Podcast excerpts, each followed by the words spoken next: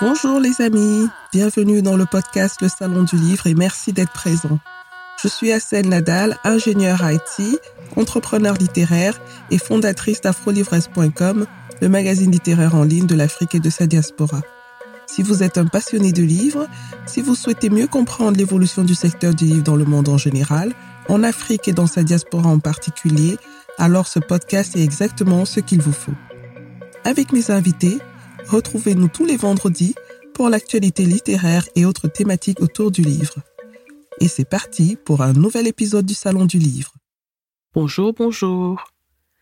Si je vous demandais de vous souvenir des moments qui ont été des tournants décisifs dans votre vie, à quoi pensez-vous? J'imagine que vous avez peut-être à l'esprit une rencontre, une trahison, un échec, un mariage, une naissance, une maladie, un décès ou peut-être un défi. Ces événements nous transforment, nous font parfois grandir, comme s'ils étaient des rites de passage initiatique vers la maturité. C'est aussi le cas d'Osei Tutu, personnage principal du roman initiatique, Ashanti, le maître des bois sacrés, premier roman de Marie-Christine Bonny, inspiré de l'histoire d'Osei Tutu, quatrième souverain du royaume Ashanti, royaume situé sur la côte de l'Or, l'actuel Ghana, en Afrique de l'Ouest. Sur la quatrième de couverture du roman, on peut lire ceci. Ashanti, le maître des bois sacrés, raconte l'ascension au pouvoir d'un jeune prince de sang royal, Osei Tutu, et sa revanche obstinée sur un destin de vassal au service du tout-puissant et sanguinaire roi de Dinkira. Contraire à l'exil, Durant treize longues années, après son aventure amoureuse avec la nièce du roi d'Inkira, il fut rétabli sur le trône. Dès lors, un seul destin l'animerait libérer la Chantilly de sa tutelle et faire de Koumassi le royaume phare de la région en mettant sur pied une vaste organisation politique et militaire, et en contrôlant le commerce de l'or, des armes et des esclaves. Dans ce nouvel épisode, je reçois Marie-Christine Bonny, qui partage une partie de son propre parcours initiatique qui l'a mené jusqu'à l'écriture de ce très beau roman. Bonne écoute en compagnie de Marie-Christine Bonny.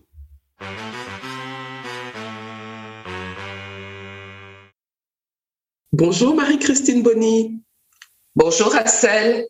Merci d'avoir accepté mon invitation dans le podcast Le Salon du Livre. C'est un réel plaisir de vous avoir aujourd'hui. Et c'est pour parler de votre roman Ashanti, le maître des bois sacrés, que vous avez publié en auto-édition en 2000.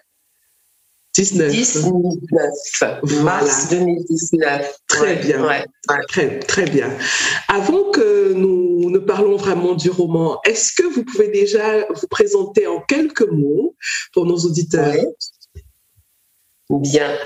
Donc, euh, je suis franco-ivoirienne, c'est-à-dire que mon père est ivoirien et ma mère est originaire du Tarn. Voilà.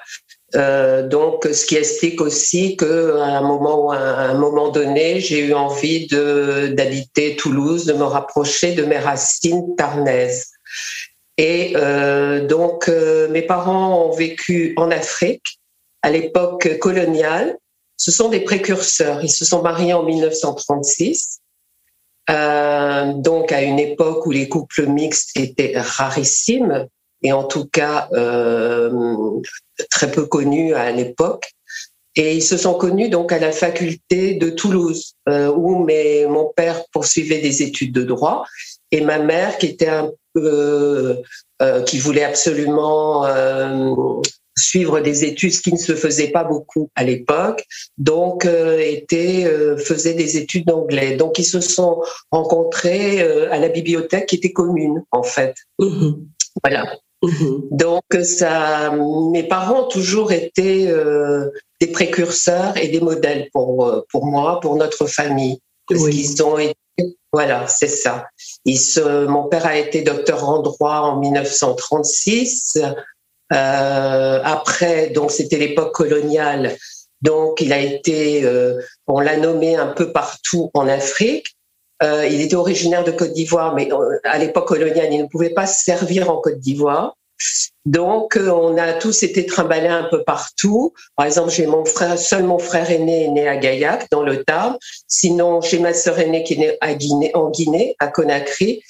J'ai une autre sœur, donc, au Bénin.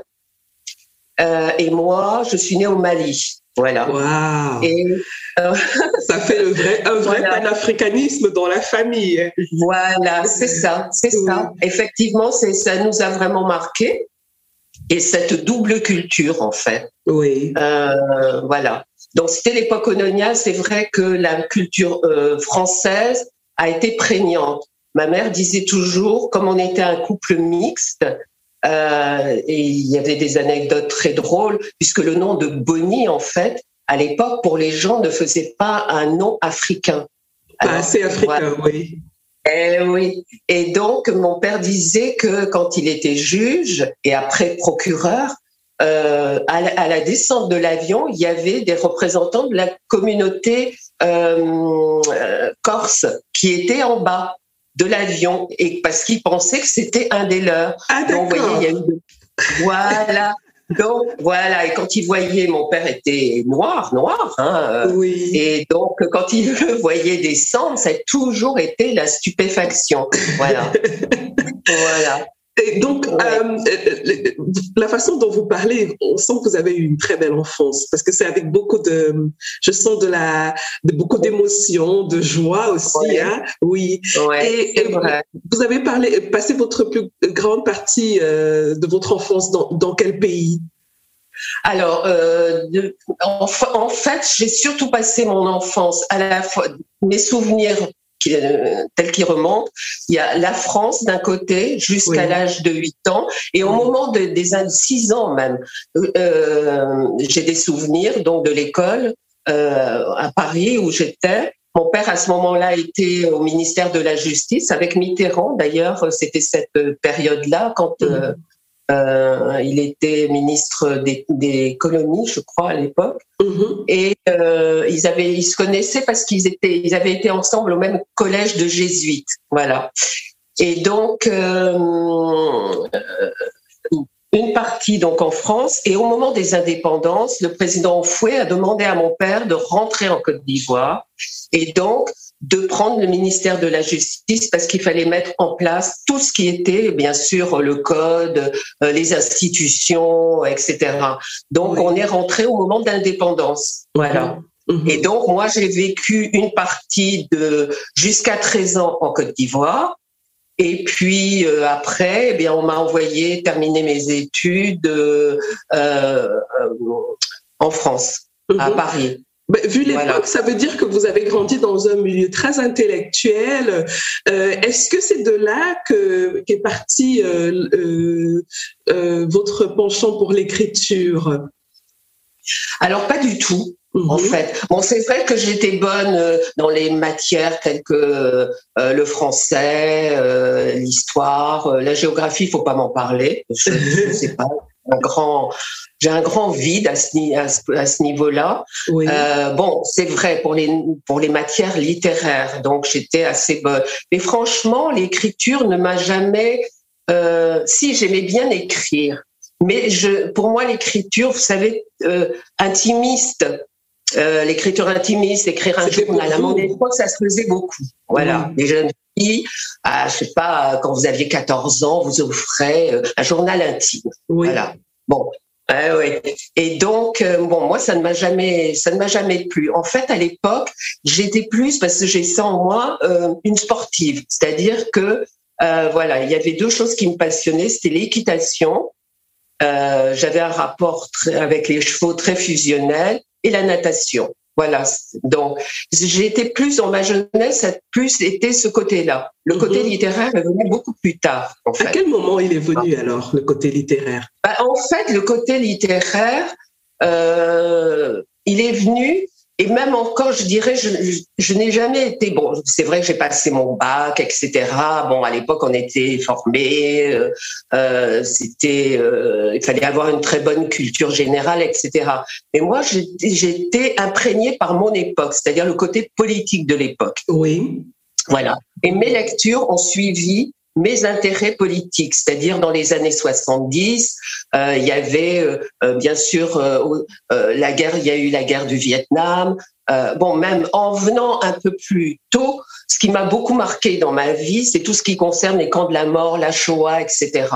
Donc il y a une personne qui m'a vraiment suivi tout au long de ma vie parce que pour moi c'est vraiment quelqu'un de résilient. C'était Martin Gray qui avait connu, donc qui a écrit les, au nom de tous les miens et qui a euh, connu euh, euh, les camps. Il a perdu toute sa famille, sa propre famille avant que lui-même n'en fonde une. Mmh. Et Martin Gray donc est rescapé de Varsovie. Donc déjà en lui-même, il y a eu très peu de rescapés de Varsovie, les rescapés des camps et où il a perdu toute sa famille.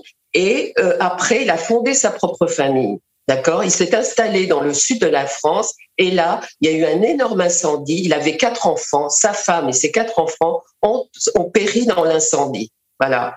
Et voyez cet homme qui avait perdu toute sa propre famille dans les camps, qui s'en est sorti en disant au nom de tous les miens, je vais survivre, je fonderai ma propre famille, il la perd.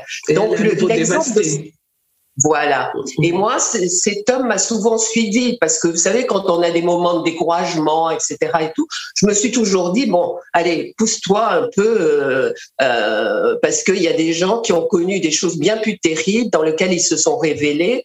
Et, ça m'a aidé à différents mhm. moments de ma vie. Cet exemple-là m'a aidé. après, à mon époque, il y a eu la guerre du Vietnam. Alors la guerre du Vietnam qui a été la guerre la plus la plus télévisée, la plus oui. Euh, oui. médiatisée en fait. On avait des photos, des reportages, etc.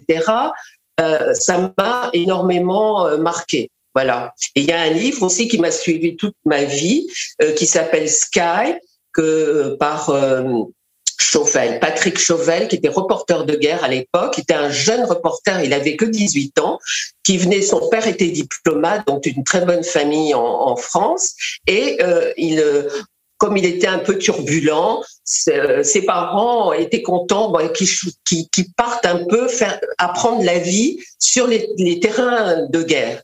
Donc il est parti comme ça au Vietnam. Et mhm. comme il était casse-cou, en fait, euh, on l'a mise dans euh, des forces spéciales qu'avaient les Américains et d'ailleurs dont ils ont eu l'existence, un hein, mordicus dont ils ont eu l'existence. Et c'était, en fait, c'était un groupe de Apaches parce que les Apaches avaient cette possibilité de se, de se déplacer dans la forêt vierge euh, de façon silencieuse.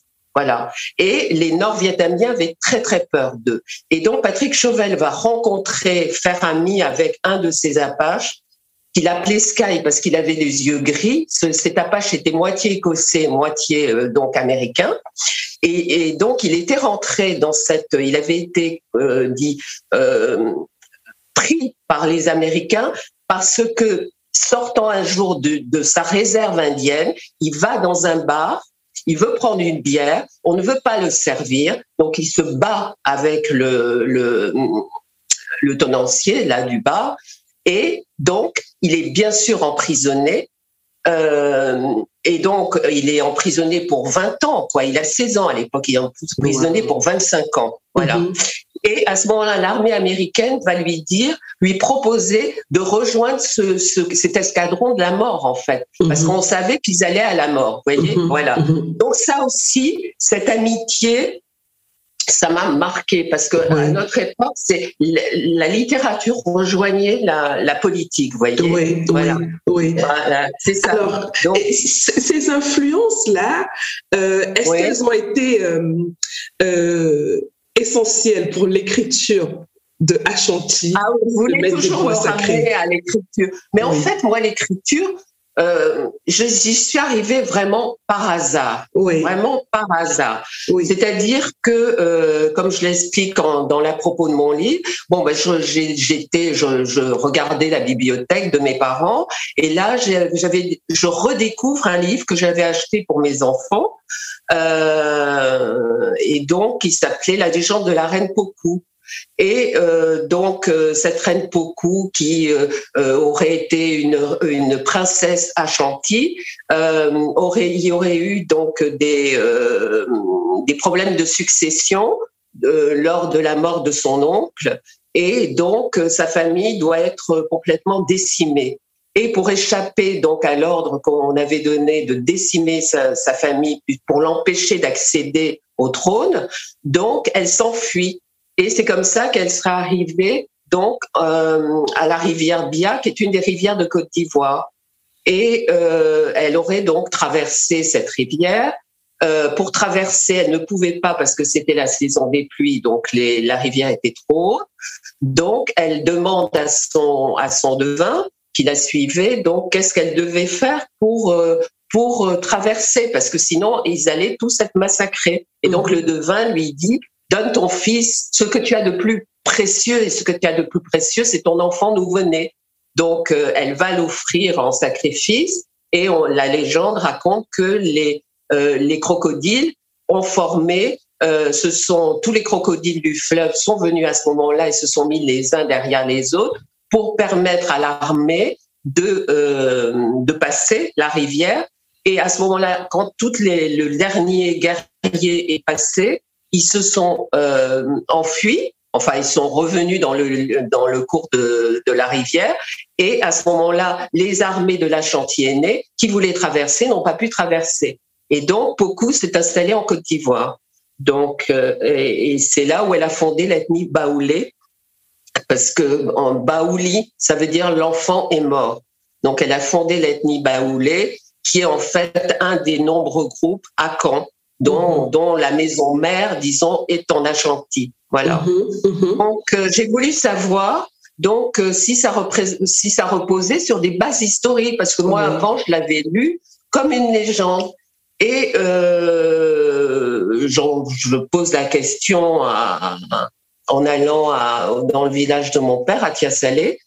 Euh, et euh, un de mes oncles me dit si si si si si euh, euh on est d'ailleurs apparenté à cette reine. Bon je dis bon tout le monde tout le monde est descendant de prince donc voilà, bon, ça peut faire plaisir au, à l'ancien pourquoi pas? très bien. Pourquoi pas? Voilà. Donc voilà c'est c'est resté quelque part. Et quand j'ai commencé à travailler, je travaillais à l'UNESCO. Voilà. Et j'avais le délégué de la Côte d'Ivoire auprès de l'UNESCO. Euh, J'étais assistante de direction à l'époque. Hein. Euh, et donc, euh, le délégué de l'UNESCO était docteur en histoire. Et donc, je lui ai maintenant posé la question. Mais il m'a dit, oui, effectivement, il y a des références historiques. Et ça m'a donné envie, justement, de faire des recherches, mais des recherches euh, sur cette légende. Et je me suis dit, en fait, je vais pouvoir aller à la rencontre de la culture de mon père. C'est-à-dire mhm. que moi, en voyant mon père qui était magistrat, donc quand on allait à Tiasalé au village, euh, il y avait la patame sous lequel tous les gens de Tiasalé venaient et ils réglaient les problèmes villageois. Vous mhm. voyez Donc je voyais comment les gens s'adressaient à lui. Je voyais quand il y avait des funérailles, il y avait certaines cérémonies. J'ai vu mon père aussi danser la danse des sages. Mais mhm en Afrique, on n'aime jamais trop vous expliquer. Oui, c'est comme ça. Un culte voilà. du secret un peu quand même. Hein. Voilà, c'est ça. Tu sais ou tu sais pas. Voilà. Donc, vous voyez, il y avait toujours une petite frustration. Euh, et mon père, bon, euh, oui, il m'expliquait, mais c'était, euh, voilà, lui, il était dedans, il était parti très jeune de Côte d'Ivoire à l'âge de 9 ans. Il n'est revenu la première fois qu'à 39 ans. Il a revu ses parents, il avait 30. Eh oui. Donc, euh, euh, voyez, donc il y avait toute une partie aussi de sa culture qu'il avait de façon innée. Il comprenait, par exemple, quand on lui parlait de, en baoulé ou en ani, mais euh, il euh, lui-même ne parlait pas, mais il comprenait tout, vous voyez. Bon, mm-hmm. donc moi j'ai eu envie vraiment de, de, faire mes propres recherches, voyez. Et à ce moment-là, donc, euh, ce, ce, euh, ce délégué de la Côte d'Ivoire, donc, m'a dit, écoute, on va faire un deal. Une fois par semaine, je te libère le mercredi après-midi et tu vas faire tes recherches. Donc, il m'a ouvert les portes du centre de recherche africaine. Et c'est là où petit à petit, j'ai commencé, voyez, mes recherches. Mais pour l'instant, la chantilly, euh, c'était juste pour euh, mon point de départ, c'était beaucoup, voyez. Et donc voilà, donc beaucoup étaient apparentés à, un roi à Chantilly. Donc je ne savais même pas ce que c'était. Donc petit à petit, j'ai découvert euh, vraiment comme une porte qui s'ouvre, enfin des tiroirs. À chaque fois que j'ouvrais un tiroir, il y avait, je découvrais quelque chose qui m'amenait à d'autres choses. Voyez? Voilà. C'est pour ça que j'ai une bibliographie assez riche en fait sur un gentil, mhm. mais qui est essentiellement en anglais. Et c'est là où j'ai découvert que lors de la colonisation, puisque ils ont été colonisés par les Anglais, les Anglais par rapport aux Français qui eux voulaient détruire tous les vestiges, la culture, la, euh, religion euh, des autochtones, les Anglais s'en fichaient euh, complètement. Au contraire, ils voulaient utiliser les cultures autochtones pour en fait dealer avec le pouvoir en place. Voilà. Donc dans, dans leurs armées, quand ils voulaient conquérir des territoires, il y avait toujours un ethnologue. Et c'est ah. comme ça, mhm. voilà j'ai découvert le capitaine Rattray. Alors, si on veut connaître l'histoire de la Chantilly, ben alors là, c'est un ethnologue qui a fait le travail. Donc, il y a non seulement un travail d'historien, mais un travail sur la culture, euh, les traditions, les coutumes, euh, tout, tout y est chez Rattray. Voyez? Donc après, j'ai découvert d'autres choses. Bowditch, par exemple, qui était euh, un, un découvreur au 16e, 17e siècle, lors des, de l'implantation des premiers comptoirs côtiers sur le golfe de Guinée, vous voyez? Donc, au fur et à mesure, je suis rentrée, j'ai dépassé même le cadre de beaucoup. De beaucoup, oui. Euh, voilà, j'ai complètement dépassé et euh, j'ai découvert donc le rôle des achantiers aînés. Et c'est à ce moment-là que j'ai découvert que le premier achantier aîné s'appelait Océi Toutou. Et en fait, Océi Toutou était euh, l'oncle de, de beaucoup.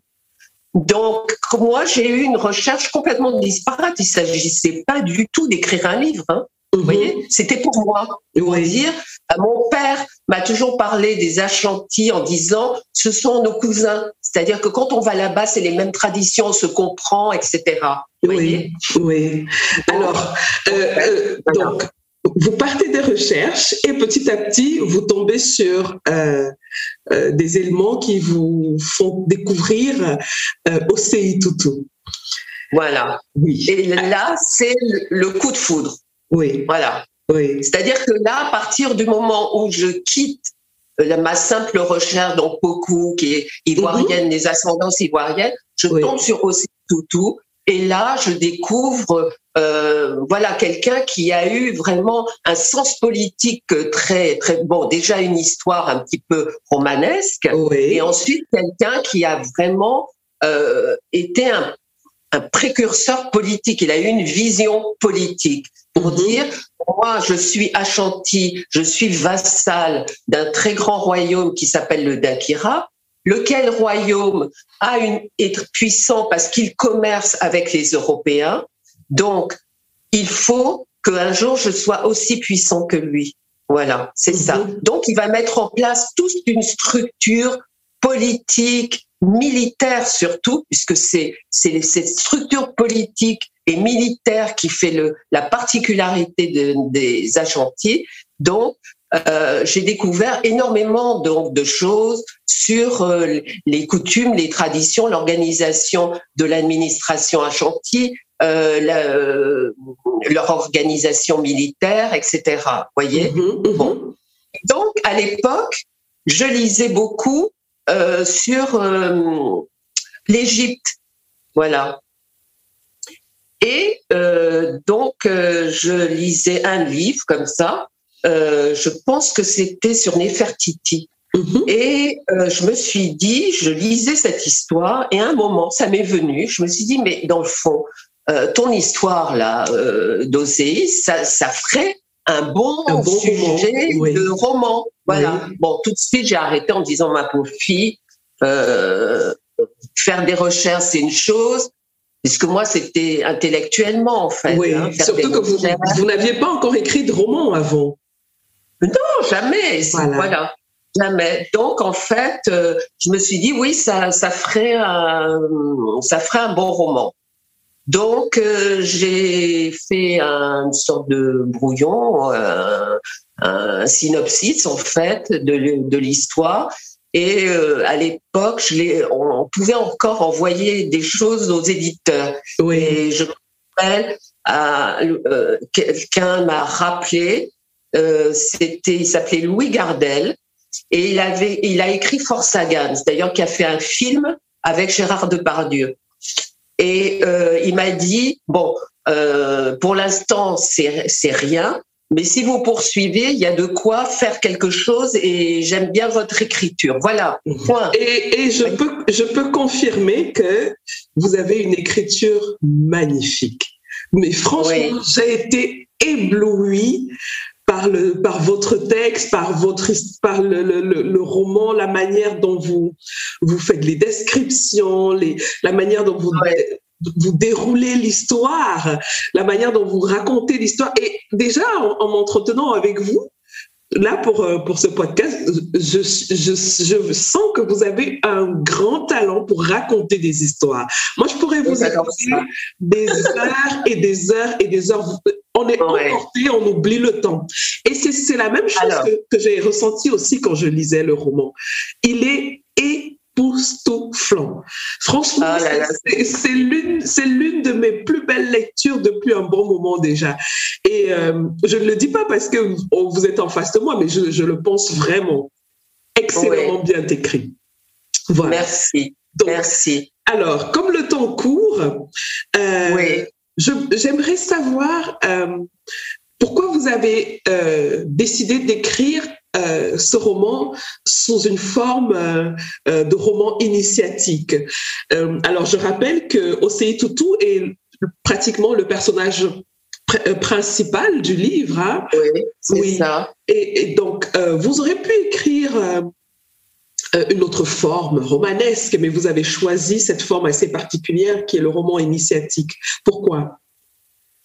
Alors, Disons que dans mon écriture, il y a, c'est une écriture totalement spontanée. C'est-à-dire que moi, j'ai simplement eu le projet de raconter cette histoire et surtout de faire connaître cette histoire qui, comme vous l'avez vu, quand euh, ma citation sur un mal écoutant disant la race noire n'a pas d'histoire, bon, tout de suite, je me suis dit, je vais leur montrer qu'il y a longtemps qu'il y a une histoire. Voilà. Qu'ils ne la connaissent pas, c'est vrai. Mais moi, c'est ce qui était derrière mon projet. Donc, mon projet, c'était pas euh, une recherche littéraire pour dire, je vais prendre tel truc. Je l'ai écrit. Et c'est quand je l'ai écrit, je me suis dit, mais dans le fond, un roman historique, c'est vrai, il y a un contexte, il y a un décor qui est une histoire, euh, etc. Je m'appuie totalement, ce sont les fondations en fait. Bon, euh, mais ce qui est très important et qui en fait, euh, euh, disons, caractérise le plus ma démarche, c'est faire découvrir, donc initier le lecteur à une culture, à une tradition, à une histoire. Voilà, c'est simplement ça. Je me suis dit, c'est en fait le terme qui définit le mieux ce que j'ai, l'idée qui a porté ce roman. Voilà. Oui. Et est-ce que c'est juste aussi de dire que même les personnages euh, subissent une certaine transformation. Euh, si on, alors, je ne voudrais pas rentrer dans l'histoire même du livre pour que les gens aillent découvrir d'eux-mêmes, mais je veux quand même dire que Osei Tutu subit une transformation euh, depuis son enfance jusqu'à l'âge adulte. Est-ce qu'on peut aussi parler de, de forme d'initiation aussi en quelque sorte? Pour les personnages oui. Voilà, exactement. Mais ça, vous avez raison. Mais ça, moi, je le vois après. C'est-à-dire, je, vous voyez, quand j'ai ah, écrit ce livre, j'ai été portée par quelque chose. Vous voyez, mhm. ce livre, il m'a suivi toute ma vie. Je l'ai commencé, les recherches que j'ai faites, c'est en 1982. Vous imaginez? Nous sommes, voilà, il y a 40 ans. Et donc ce livre, moi, moi j'ai une vie tout à fait, euh, j'ai eu des enfants assez tôt, donc j'ai été mère de famille. En même temps, je travaillais. J'ai été euh, euh un peu à l'UNESCO. Après, c'est la grande passion. Euh, ça, ça a été le tourisme. Donc le marketing touristique. Euh, j'ai travaillé pour les hôtels Sofitel en Afrique. J'ai découvert euh, euh, le Mali, le Niger, le Sénégal, la Sierra Leone. Ne parlons pas de la Côte d'Ivoire, le Cameroun et le Cameroun et la Centrafrique. Vous voyez, à travers les hôtels Sofitel. Donc tout ça, j'ai eu une vie en dehors, vous voyez, mhm, mhm. qui m'a nourri. C'est-à-dire que moi, je savais que l'Afrique était ma source d'inspiration. Alors, elle a été ma source d'inspiration professionnelle. Elle l'est devenue après à travers Ashanti. Mais à l'époque, Ashanti, j'avais tout refermé, mis dans un carton et j'ai dit, moi, bon, voilà, j'ai eu un intérêt pour rechercher ça. Maintenant, c'est vrai que ça ferait un bon roman, mais moi, après, j'ai vécu. Vous voyez Vous n'avez pas creusé euh, plus que ça pas creusé plus que ça. Ben, alors, euh, moi, je suis curieuse de ça, pardon, je suis curieuse de savoir quel a été l'élément déclencheur pour aller retirer tous ces, tous ces, euh, ah oui, mais alors là, tous ces papiers des tiroirs. Voilà. Bah, C'est-à-dire qu'il y a eu un moment de ma vie où j'ai perdu ma fille aînée. Oh. Et donc, ça a été le grand drame de ma vie. Hmm. Et donc, euh, c'est le, le, genre de d'épreuve qui vous met les deux genoux à terre, c'est-à-dire que vous remettez tout en question voyez? Et donc, j'ai eu envie à ce moment-là d'arrêter parce que, bon, ma, ma, ma vie professionnelle euh, était une vie de, de working girl, en fait. Hein, euh, voilà, c'est ça.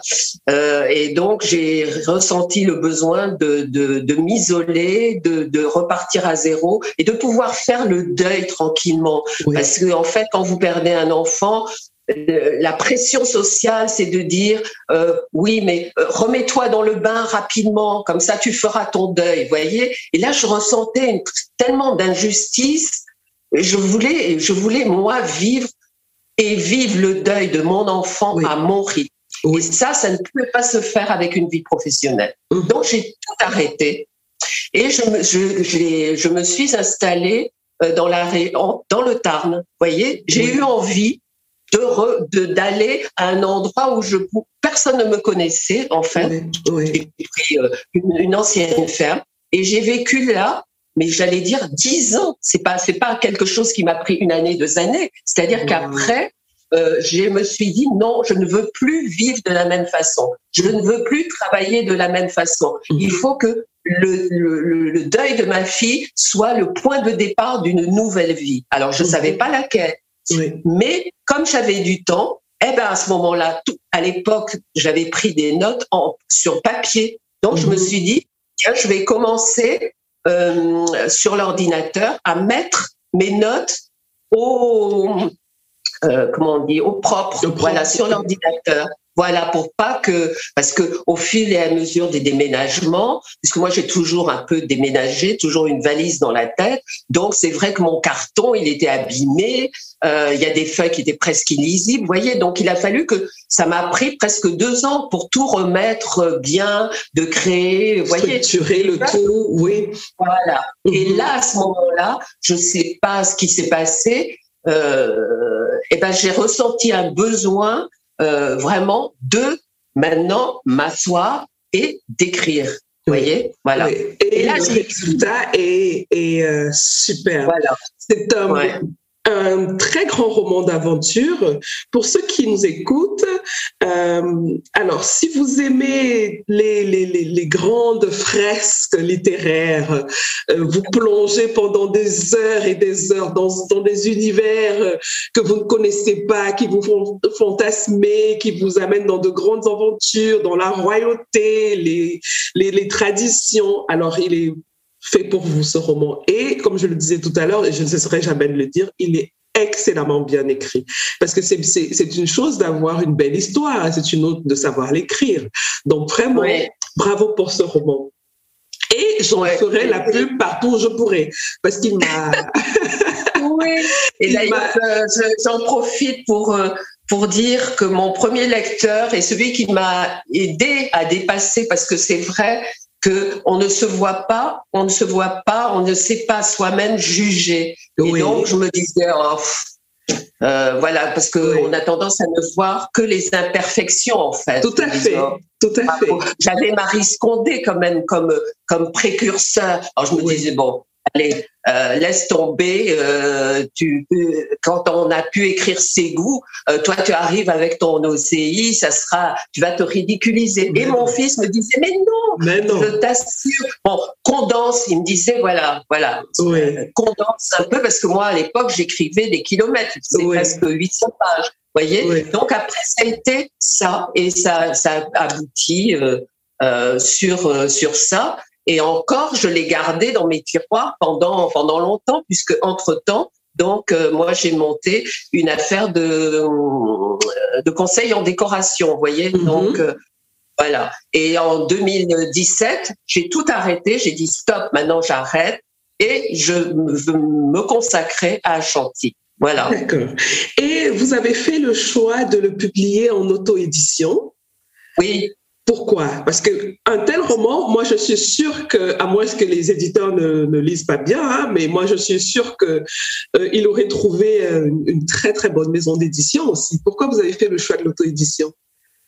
Bon, alors je pense que j'ai fait le choix euh, parce que j'avais déjà tenté euh, les euh, à l'époque euh, j'avais déjà tenté les éditeurs voilà et j'ai été tellement fatiguée parce qu'en fait ils ne vous répondent pas ce livre je l'ai porté tellement longtemps que j'étais épuisée. C'est pour ça d'ailleurs que je ne le reprends que maintenant, la promotion.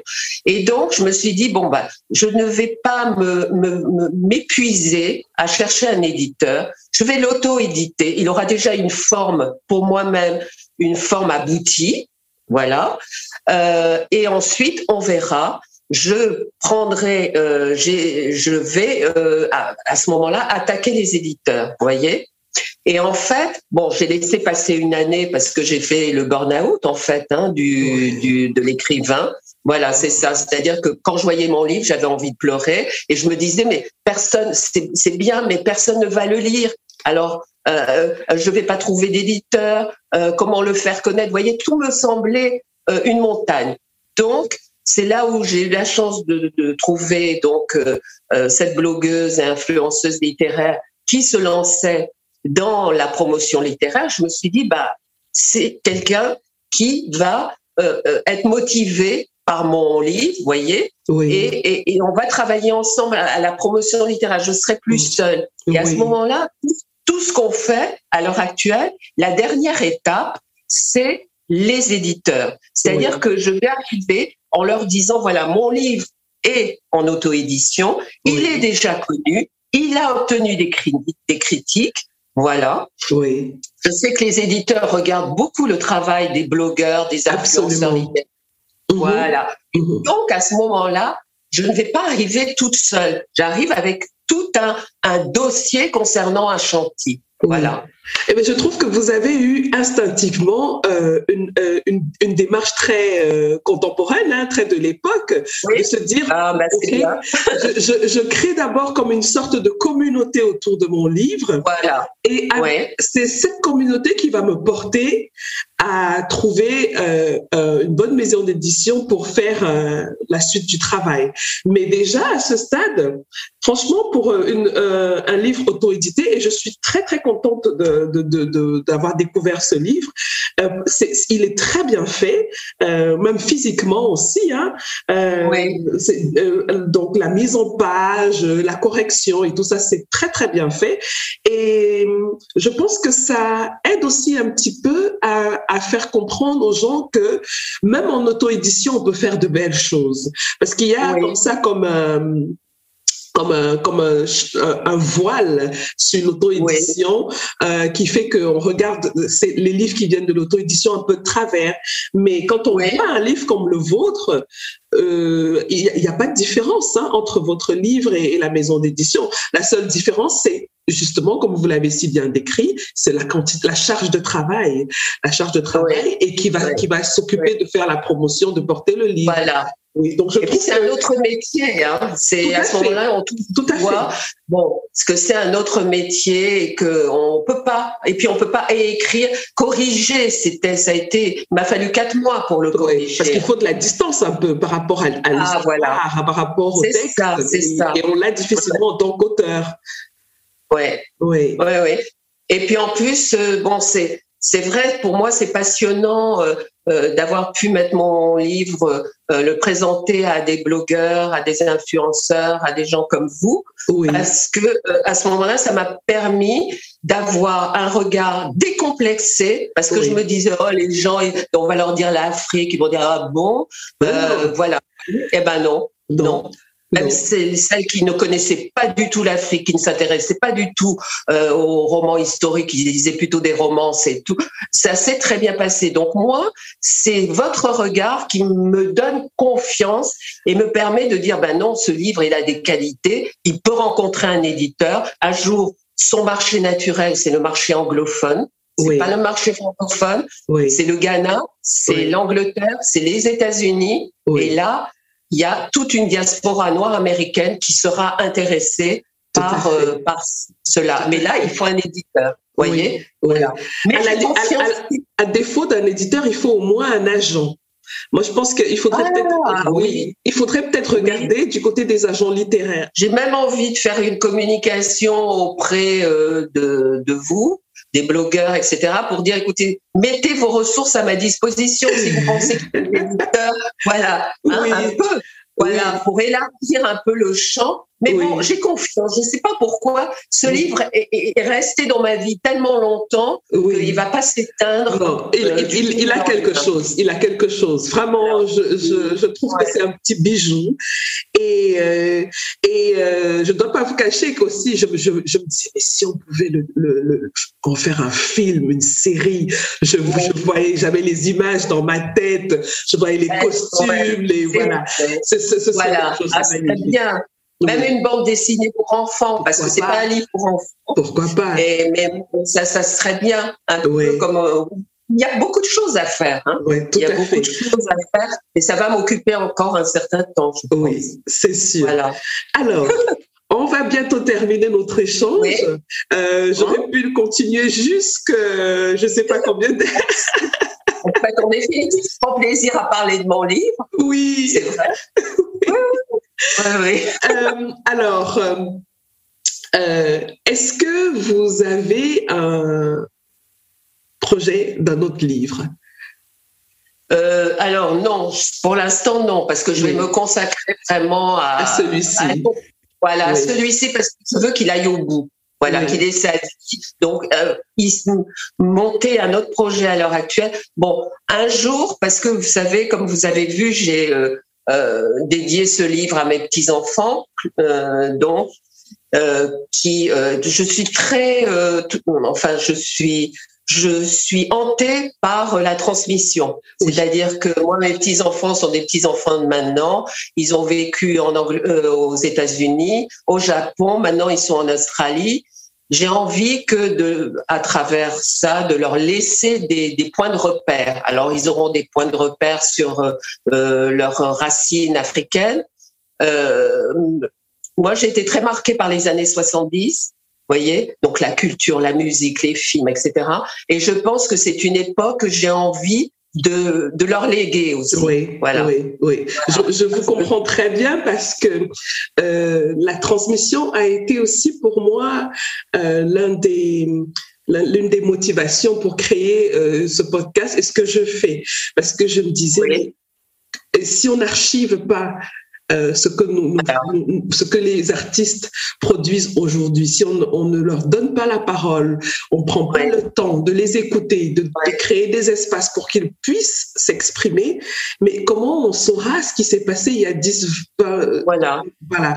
Bon, On a l'impression aujourd'hui que bon, avec Internet et tout, on sait, on sait tout ce qui se passe, mais c'est pas vrai. Euh, donc, donc, il faut vraiment avoir ces espaces-là où on peut prendre le temps d'échanger avec les créateurs.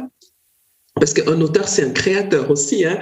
On crée, on euh, moi, je, je dis souvent que l'auteur, c'est, il est comme un dieu quand il écrit son roman. Il fait de, de, de son monde ce qu'il veut. Voilà. Il tue qui il veut, il, fait naître qui il veut, il fait les catastrophes qu'il veut. Donc, au moment de, de- d'écrire son histoire, il est Dieu. Donc, euh, alors, dernière question, parce qu'il faut bien qu'on termine euh, l'échange. oui Dernière question. euh, Alors, je rappelle le, livre, le, titre du livre, Achanti, le maître des bois sacrés, roman. On peut le trouver sur toutes les, les plateformes de vente classiques.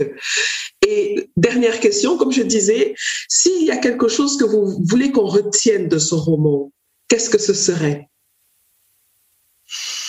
Alors, euh, tout, en fait. oui. Mais oui, mais oui, c'est tout. Je peux pas choisir dedans.